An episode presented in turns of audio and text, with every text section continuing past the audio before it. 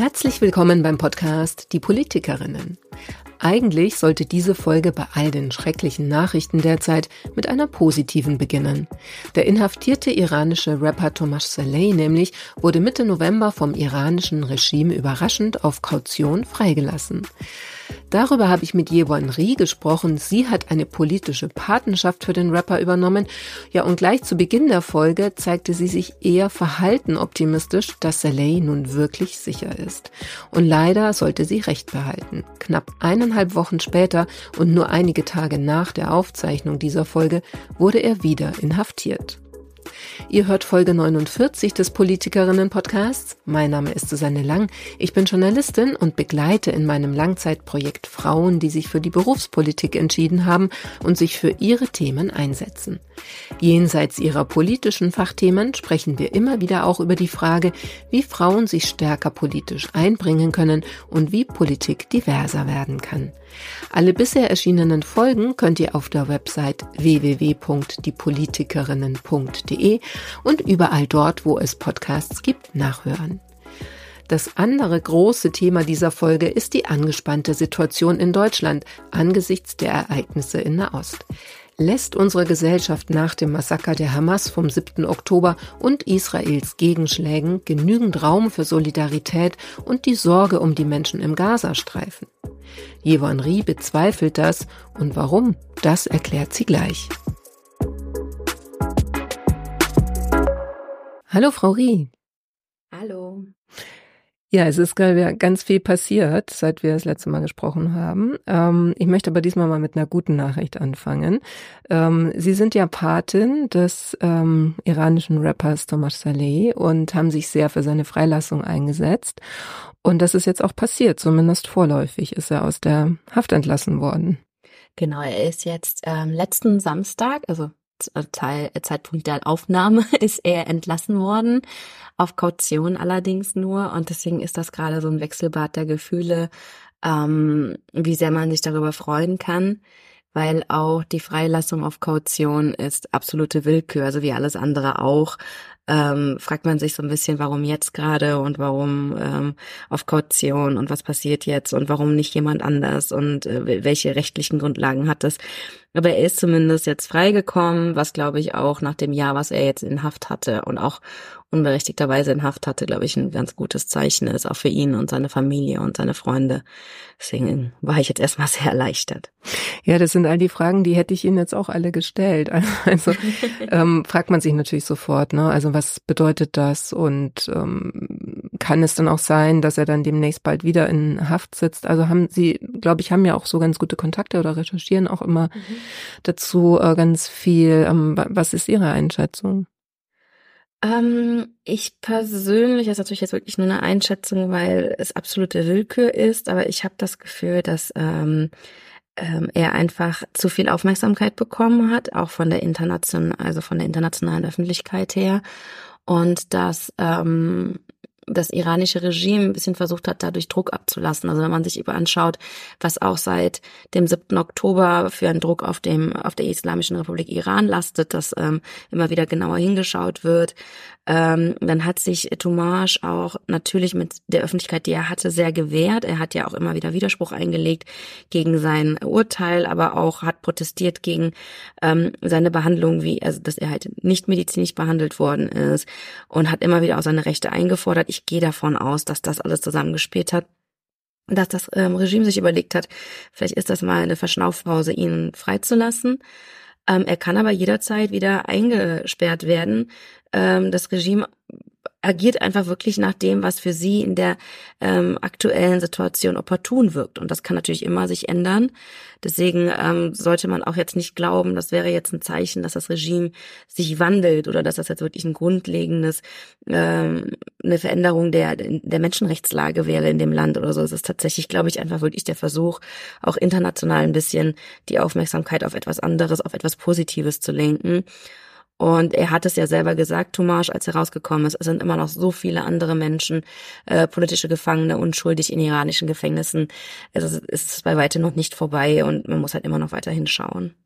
Aber das wäre ja im Prinzip auch eine Bestätigung äh, dann auch für Ihren Einsatz und nicht natürlich Ihren alleine. Aber wenn Sie sagen, dass es doch eben einen Unterschied macht, äh, wenn es dann so eine internationale Aufmerksamkeit auch gibt oder beziehungsweise so eine Art politischen Druck, ähm, ähm, dann ist das ja, spricht das ja dafür, ne, für den, für das Engagement. Es spricht immer dafür, also ich glaube, ich, also ich habe ja immer gesagt, es spricht immer dafür, sich zu engagieren und Aufmerksamkeit zu ziehen und, und zu versuchen, möglichst viel ähm, tatsächlich auch die Öffentlichkeit darüber zu informieren, was da gerade passiert.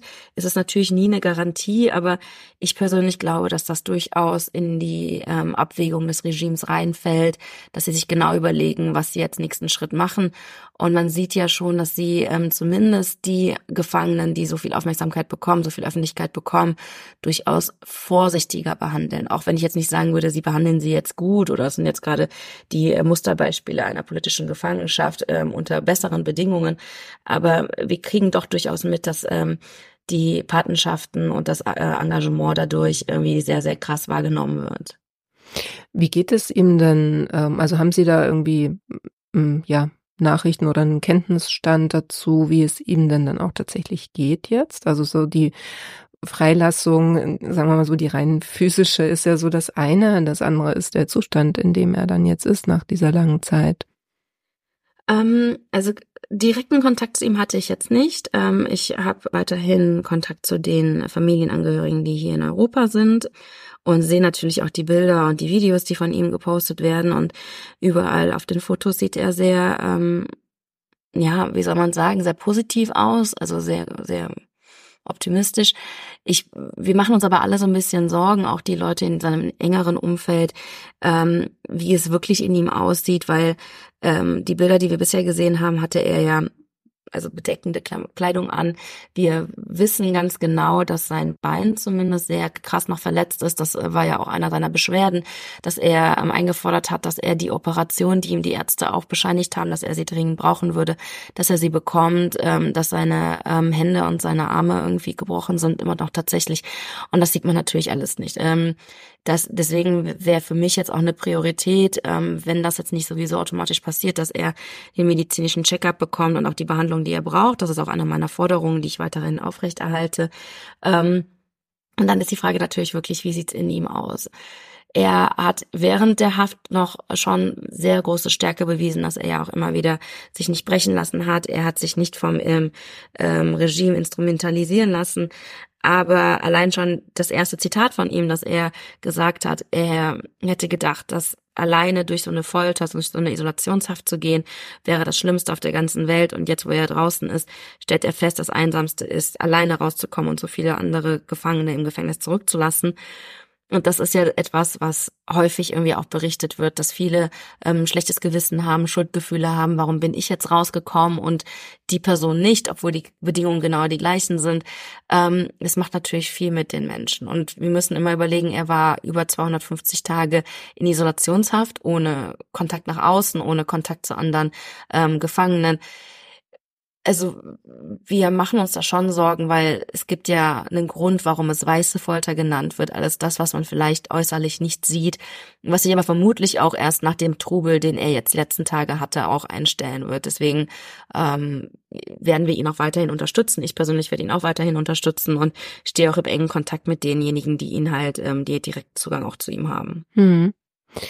Gäbe es denn theoretisch die Möglichkeit, dass er auch ähm, quasi ausreisen kann oder äh, natürlich dann nicht legal, aber so eine Art Flucht, ist das irgendwie eine Option, dass man irgendwie sagt, man müsste ihn eigentlich da rauskriegen aus Iran? Ich, also es ist ja im Moment tatsächlich so, dass es auch politisch die Forderung gibt, dass man mehr humanitäre Visa für politische Gefangene, politisch äh, verfolgte Menschen ähm, aus dem Iran vergeben sollte. Ähm, in seinem Fall äh, wäre es mir neu, dass er sich wünscht, ins Ausland zu gehen, weil er auch ähm, selbst in der dunkelsten Zeit im Gefängnis immer wieder betont hat, dass sein Platz auch im Iran ist und er weiß, glaube ich, auch um die besondere Verantwortung, die er hat.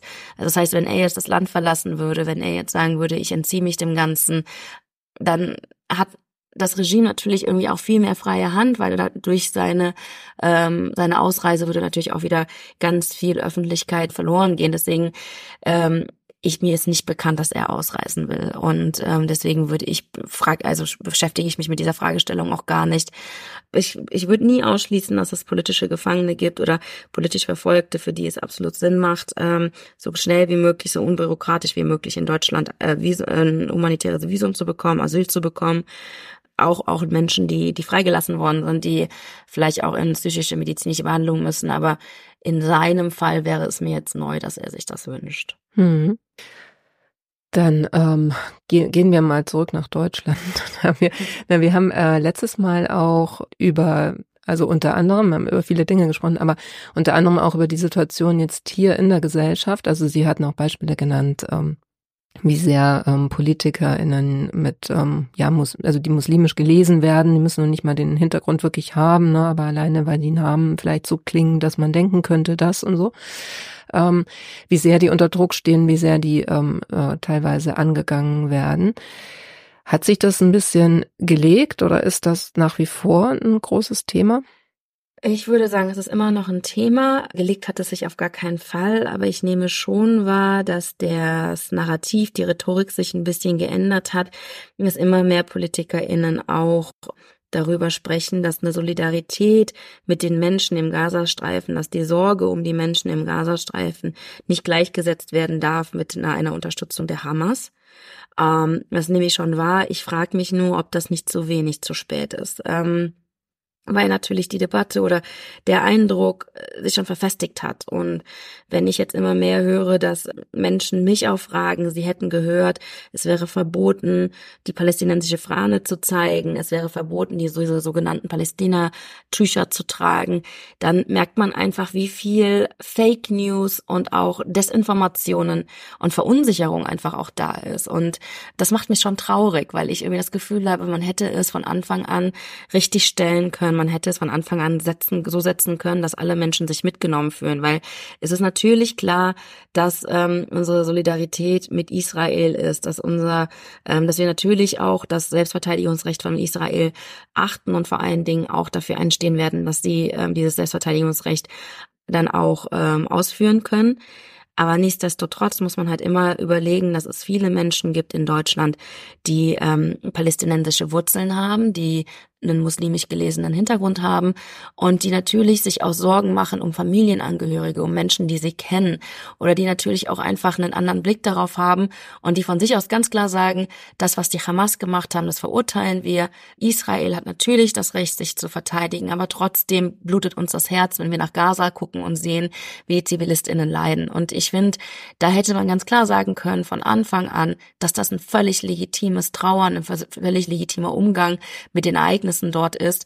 Ähm, und das haben wir leider verpasst politisch. Also wir haben ähm, auch angesichts der Bilder, die es natürlich gab aus Neukölln, aus aus anderen Städten, wo die israelische Fahne verbrannt worden ist, wo antisemitische Parolen gerufen worden sind, haben wir halt einfach sehr pauschal alles äh, verurteilt und haben halt dadurch auch den Ton gesetzt, dass zwischen Pro-Palästina-Demos und ich sage jetzt ganz klar Palästina oder ähm, Solidarität mit dem mit mit Gaza oder halt auch wirklich einer ganz klaren Solidarität mit Hamas und antisemitischen Demonstrationen, anti-israelischen Demonstrationen nicht differenziert wurde. Und ich frage mich schon, wenn wir als Politik es nicht hinbekommen, diese Differenzierung wahrzunehmen, wer soll es denn dann schaffen? Also wie sollen wir erwarten, dass die Menschen in diesem Land das machen können, wenn sich noch nicht mal die PolitikerInnen die Mühe machen, das auseinanderzuhalten? Hm.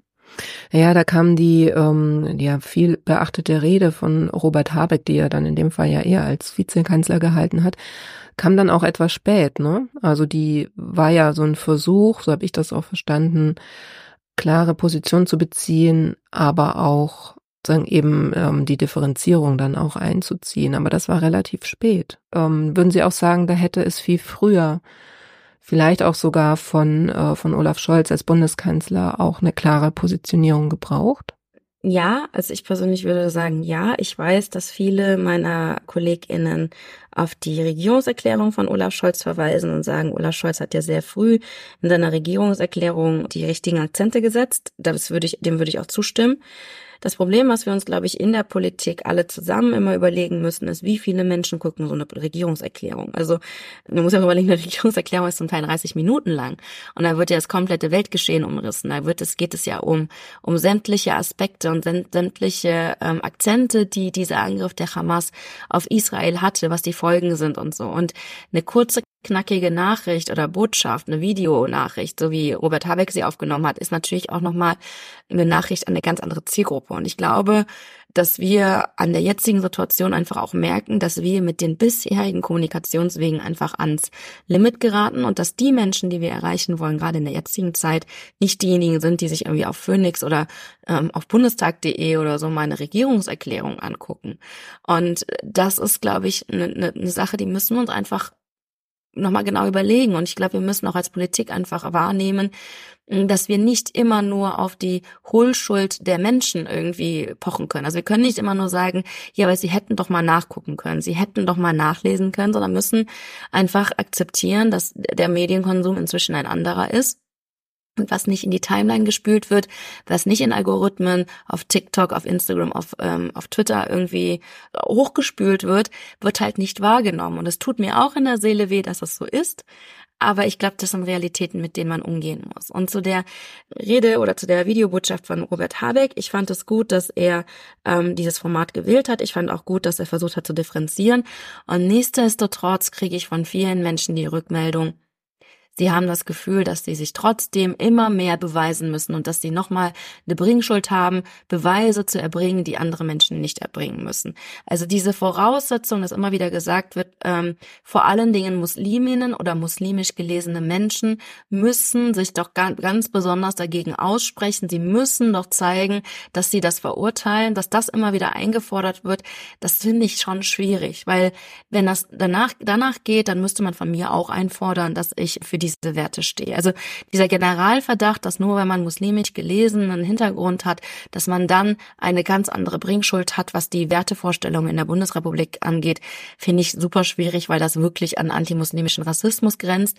Und ganz explizit, das unterstelle ich Robert Habeck nicht, aber ich würde schon sagen, dass wir gerade jetzt in der Situation aufpassen müssen, dass wir dieses Gefühl, das es bei einigen Menschen in diesem Land gibt, dass sie unter Generalverdacht stehen, dass sie ganz besonders unter einem Brennglas beobachten, beobachtet werden, ähm, dass wir das nicht verstärken, weil wir gerade im Moment auf sämtlichen, also wirklich in alle Richtungen gerade anfangen, irgendwie eine Spaltung der Gesellschaft zu beobachten. Und wir haben es zum Teil auch selber in der Hand, dass wir das nicht noch weiter voranschreiten lassen. Mhm. Ja, da hat ja ähm, Nancy Faeser äh, genau das nochmal gemacht zur Islamkonferenz, die ja in Berlin äh, stattgefunden hat. Hatte sie ja auch zu Beginn ähm, nochmal eingefordert, dass sich alle Musliminnen und Muslime ähm, beziehungsweise auch vor allem die großen Verbände, die hatte sie adressiert, dass die sich ganz klar distanzieren müssen. Also das war quasi so ihre Forderung zum Auftakt, was ja auch dazu geführt hat, dass die Verbände dann gar nicht richtig äh, teilgenommen haben diesmal an der Konferenz. Also das ist, habe ich auch das Gefühl, eine ziemlich schwierige Gratwanderung, so, ähm, das einerseits klar zu machen, dass man das auch erwartet, eine gewisse Wertevorstellung und gleichzeitig eben nicht dafür zu sorgen, dass alle, die den muslimischen Glauben haben, sich ständig quasi beweisen müssen, so wie Sie das beschrieben haben, oder beziehungsweise erstmal unter Verdacht stehen, bis Sie das Gegenteil beweisen, ja. Fanden Sie denn dann die, so eine Forderung jetzt von Nancy Faeser trotzdem dann nachvollziehbar, oder würden Sie sagen, ja, das schlägt genau in so eine Kerbe, was ich eben meinte, dass wir das eigentlich nicht wollen? Ich finde es als Impuls, finde ich es nachvollziehbar. Ich halte es allerdings persönlich, also wirklich komplett persönlich für nicht richtig. Weil dann müsste, sonst müsste man ja auch, ähm, ich bin immer noch Mitglied der evangelischen Kirche, ich bin nicht aus der Kirche ausgetreten, ähm, sonst müsste man mich ja auch für alles verantwortlich machen, was im christlichen Glauben ist. Weil es ist ja auch nochmal zugespitzt gesagt, ignorant zu sagen, okay, die Hamas hat jetzt einen muslimischen Hintergrund oder behauptet einen muslimischen Hintergrund zu haben oder ähm, im Namen des Islam irgendwelche Terroranschläge zu machen. Und deswegen nehmen wir alle Musliminnen und vor allen Dingen auch die muslimisch gelesenen Menschen in, in Generalverdacht und fordern von ihnen ein, sich davon zu distanzieren. ich distanziere mich ja auch nicht ständig ähm, von dem, was zum Beispiel der Papst fordert oder was die katholische Kirche will. Ähm, und dann wird dann gesagt, ja, aber es ist ja auch okay, weil du bist ja evangelisch, aber diese Unterscheidung allein machen wir ja schon nicht, wenn es um den Islam geht. Und selbst wenn die evangelische Kirche, die ja durchaus auch ihre Probleme hat, in Deutschland auch, Dinge macht, die kontrovers sind, werde werd ich ja nicht aufgefordert, mich davon zu distanzieren. Also wir haben eine Anspruchshaltung gegenüber muslimisch gelesenen Menschen, die wir nicht gegenüber anderen Religionen haben. Wir haben eine Anspruchshaltung gegenüber muslimisch gelesenen Menschen, die halt schon sehr, sehr nah an einem Generalverdacht ist. Und das schürt halt unglaublich auch eine, eine, eine Fremdheit in diesem eigenen Land, dass viele Menschen sagen, ich habe mir so viel Mühe gegeben, in diesem Land anzukommen. Ich habe mir so viel Mühe gegeben, mich auch anzupassen, mich, mich mit den Werten auseinanderzusetzen und ähm, tatsächlich auch die deutsche Kultur äh, mit dem, was ich vielleicht auch von meinen Eltern mitgegeben bekommen habe, zu vereinen und miteinander vereinbar zu machen. Und trotzdem ist es nicht genug. Und ich würde schon auch als Frau mit Migrationshintergrund einfach immer wieder fragen, warum werden mir diese Fragen nicht gestellt? Und das ist ja, das ist ja das Schlimme daran, weil es wird nie in aus, also wir haben Antisemitismus überall. Nur wir sagen halt, also es gibt ja auch Antisemitismus in ähm, osteuropäischen Ländern, es gibt Antisemitismus ganz sicher auch in afrikanischen Ländern, in südamerikanischen Ländern, in lateinamerikanischen Ländern, in den USA, in Nordamerika. Und all diese Menschen oder bestimmt auch in Asien. Und wenn man sich dann anschaut, dass sie von die, den Menschen alle nicht einfordern, dass sie sich ganz klar zum Antisemitismus bekennen, dann, dann greifen wir uns ja nur eine einzige Gruppe raus. Und da frage ich mich schon, wie wir das für uns verantworten können, ohne ähm, dass sich Menschen dann irgendwie auch diskriminiert fühlen. Ja, ja. Naja, vor allem, also man muss ja gar nicht weltweit gehen. Ähm, no, ne, man verlangt ja jetzt auch nicht von jedem Ostdeutschen und jeder Ostdeutscher, dass sie sich erstmal äh, dazu bekennen äh, müsste, nicht rechtsextrem zu sein oder nicht antisemitisch zu sein. So, ne? Also das wäre ja schon alleine innerhalb Deutschlands ähm, so eine ähnliche Situation, dass man ähm, quasi nicht mehr differenziert, nur weil man sagt, ähm, es gibt gewisse Tendenzen in gewissen Regionen oder mit gewisser äh, Herkunft. Gleichzeitig ist es natürlich, ähm, ist es so ein perfides Spiel, weil ähm, gerade was den Antisemitismus angeht, gibt es ja auch Studien, dass 80 Prozent, äh, das ist sozusagen 80 Prozent der Vorfälle, die es hier gibt, das sind ganz klar äh, rechtsextreme Hintergründe, also keine äh, muslimischen Hintergründe, ja. Und das ist natürlich gerade sehr praktisch, habe ich so das Gefühl, ne? Da kann man sehr schön ähm, ablenken, auch davon, äh, davon, ja. Das auf jeden Fall. Also ich finde, wir, wir tun, also auch wenn wir immer sagen, der importierte Antisemitismus, also ich finde, importiert ist immer so ein bisschen ähm, also entmenschlicht irgendwie auch, weil es klingt dann immer so ein bisschen, als wäre es eine Ware, die dann irgendwie hergekommen ist und als wäre, ähm, als, als hätte es den Antisemitismus vorher nicht gegeben. Man importiert ja Dinge, die man hier noch nicht hatte. Und ich finde, jedes Land äh, sollte sich schon damit mal auseinandersetzen. Und ich finde, dass in Deutschland es tatsächlich eigentlich sehr gut gemacht wird, sich auch mit dem historischen Antisemitismus auseinanderzusetzen. Aber man darf halt nicht in der, mit der Geschichte aufhören. Man darf halt nicht sagen, okay, Antisemitismus im Mittelalter, Antisemitismus während des Nationalsozialismus, sondern muss meiner Meinung nach irgendwie nochmal sehr, sehr tief reingehen, dass man einfach auch nochmal die Menschen dafür sensibilisiert, dass Antisemitismus immer noch vorhanden ist. Ähm, ich weiß gar nicht, ob wir in der letzten Folge darüber gesprochen haben, aber wenn ich mir zum Beispiel angucke, dass Richard David Precht ähm, Richard David Precht ist richtig, oder der Philosoph, den wir da haben, ähm, der selbsternannte Philosoph. Ja, der selbsternannte, genau. ja, genau. Genau, der hat ja irgendwie auch angefangen, ähm, wieder völlig äh, wirklich hanebüchene Argumentation aneinander zu reihen, dass man hat dann irgendwie angefangen, ich krieg's gar nicht mehr zusammen. Ich glaube, es ging um Berufe, die Jüdinnen ähm, ausüben dürfen und die ihnen aufgrund ihrer Religion verboten sind und hat dann gesagt, dass das ja irgendwie damit zu tun hätte, dass es irgendwie so einen Antisemitismus geben würde oder, oder zumindest Ressentiments gegen Jüdinnen und hat damit einfach alles umgedreht, was eigentlich, was ja eigentlich historischer Fakt ist, dass es eigentlich genau andersrum war, dass es der christliche Glauben ist, der Christinnen verboten hat, gewisse Berufe auszuüben und deswegen Jüdinnen in diese Berufe Berufe reingedrängt worden sind. Also allein schon, dass man dieses Narrativ wiederholt und dann auch falsch wiederholt, zeigt ja eigentlich, wie tief sowas einfach auch in unserer Gesellschaft da ist. Und dann zu glauben, dass Antisemitismus nur importiert worden sei, ist, finde ich persönlich auch sehr, sehr gefährlich. Am gefährlichsten finde ich aber im Moment tatsächlich die Diskussion über Ausbürgerungen, weil ich mir immer nur denke, also ich bin eingebürgert worden vor, ähm, boah, ich muss das mal echt überlegen. Also ich glaube 2008, 9, also noch nicht so lange her. Und ähm, also wenn ich ständig in der Angst leben musste, wieder ausgebürgert werden zu können und ich habe nur eine Staatsbürgerschaft, fände ich wirklich schwierig. Ich fände es auch schwierig, selbst mit einer doppelten Staatsbürgerschaft immer die Angst haben zu müssen, ausgebürgert zu werden. Weil wenn wir so anfangen, dann fände ich es nur fair, wenn man wirklich auch die Menschen, die gebürtig deutsch sind, dann immer wieder einem Gesinnungstest unterzieht. Weil dann heißt es im Endeffekt, wenn man den deutschen Pass haben möchte, dann muss sich jeder, jede ähm, immer wieder beweisen, dass man die Werte, ähm, die das Grundgesetz in Deutschland achtet, aber dann bitte für alle oder halt, dass man sich wirklich nochmal daran erinnert, was die dunkelsten Kapitel in der deutschen Geschichte waren. Da fing es nämlich auch mit Ausbürgerungen an und dass man das gar nicht erst fordert oder gar nicht in Erwägung zieht. Und das andere, was ich auch immer wieder mal betonen möchte, ist, diese Menschen, wenn wir wirklich davon ausgehen, dass es einen, also es gibt einen muslimischen Antisemitismus, also vor allen Dingen auch aus muslimischen Ländern oder aus muslimisch geprägten Ländern und Gesellschaften und Kulturen kommt. Genauso wie es einen deutsch geprägten, in Deutschland geprägten Antisemitismus gibt.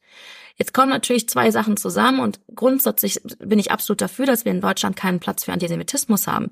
Nur wenn wir uns überlegen, wie viele Kinder hier geboren werden, die muslimisch gelesene Eltern haben, die eine ganz andere Erziehung, Ausbildung genossen haben, die ein ganz anderes Weltbild vermuttelt haben, bekommen haben, einfach aufgrund ihrer Herkunft, dann müssen wir doch ganz klar sagen, diese Kinder sind in Deutschland geboren, das sind deutsche Kinder und deswegen müssen wir halt viel mehr Energie und viel mehr Ressourcen in politische Bildung stecken, anstatt zu sagen, wir drohen jetzt mit Ausbürgerung oder stellen alle unter Generalverdacht. Weil letzten Endes kommt es immer darauf an, was einem die Eltern auch mitgeben. Und ich bin mir sicher, dass es viele Elternhäuser gibt, die durchaus politisch geprägt sind und wo wir persönlich aus, wo ich persönlich auch sagen würde, das ist ein politisches Weltbild, was mir jetzt gerade nicht gut passt und was ich auch nicht finde, dass das mit unserem Grundgesetz zusammenpasst.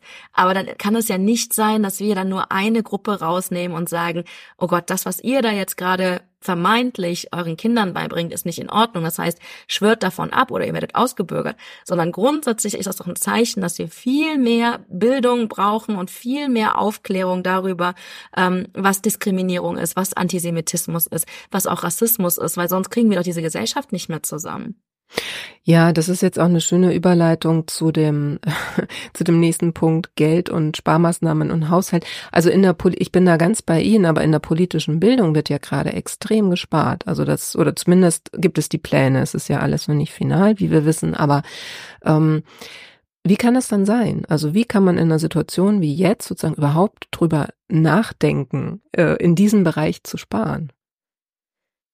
Ähm, also im Moment ist ja alles, steht ja alles ähm, in Frage.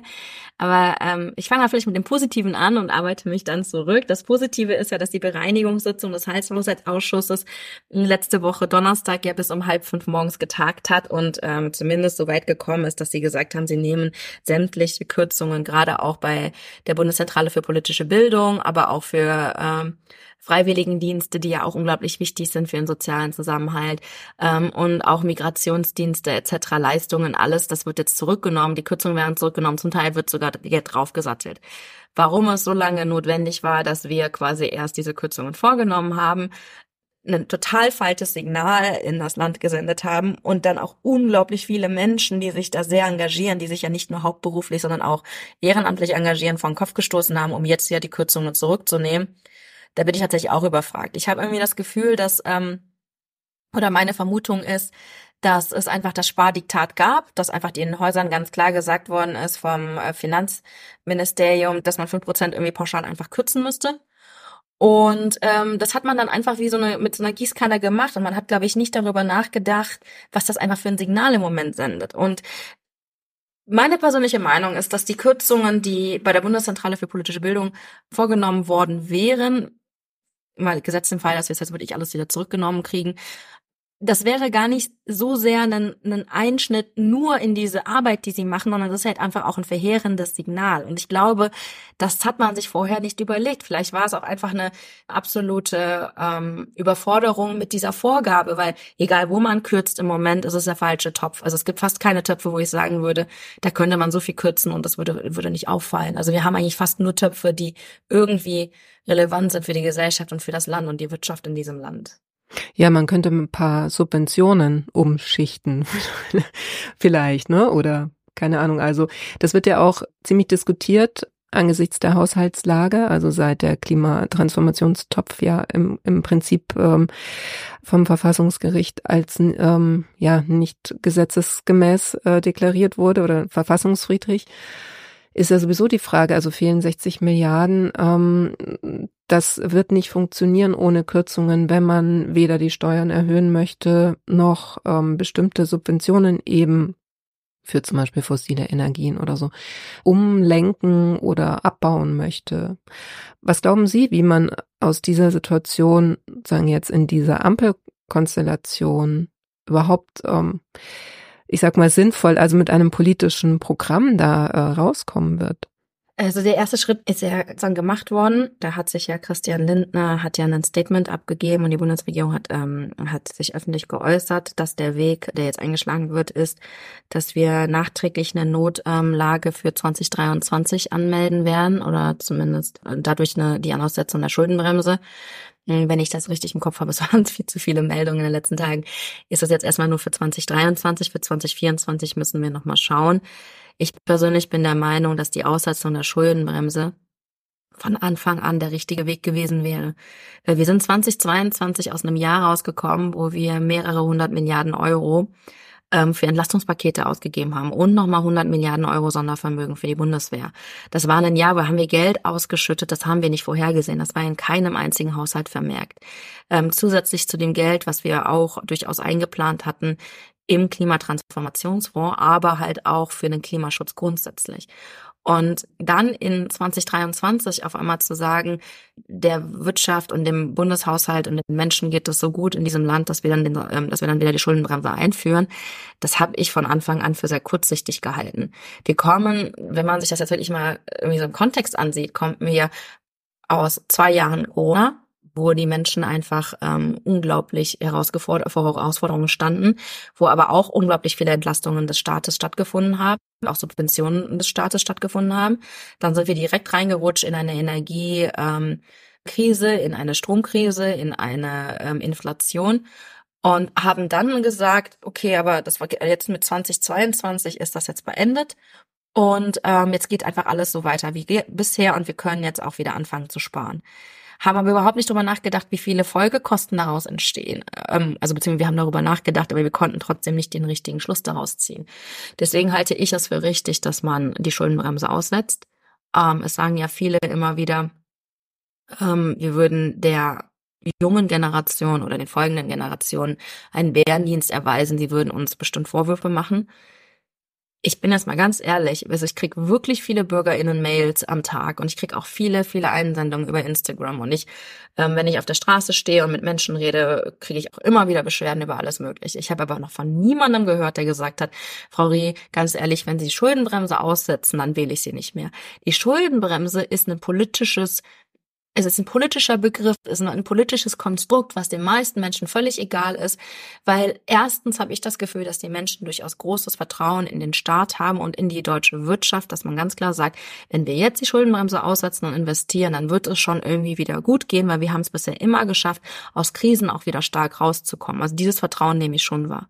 Was die Menschen sich aber auch wünschen, ist, dass es eine Politik gibt, die das ganz klar auch so sieht und die klare Maßnahmen ergreift und nicht ständig dieses Hin und Her, das gesagt wird, nee, wir müssen an dieser Schuldenbremse festhalten und dann heißt es auf einmal wieder, nee, wir können sie jetzt wieder aussetzen, sondern einfach mal eine klare Linie. Und eine klare Linie, ähm, die uns, glaube ich, niemand übel nehmen würde, wäre, wenn man ganz durchaus mal sagen würde, mindestens bis 2024 wird die Schuldenbremse ausgesetzt, damit wir alles das, was im Moment auf, ähm, anfällt, auch bei den einzelnen Menschen in diesem Land anfällt, dass wir das als, als Staat, als Bund wieder aufgefangen bekommen.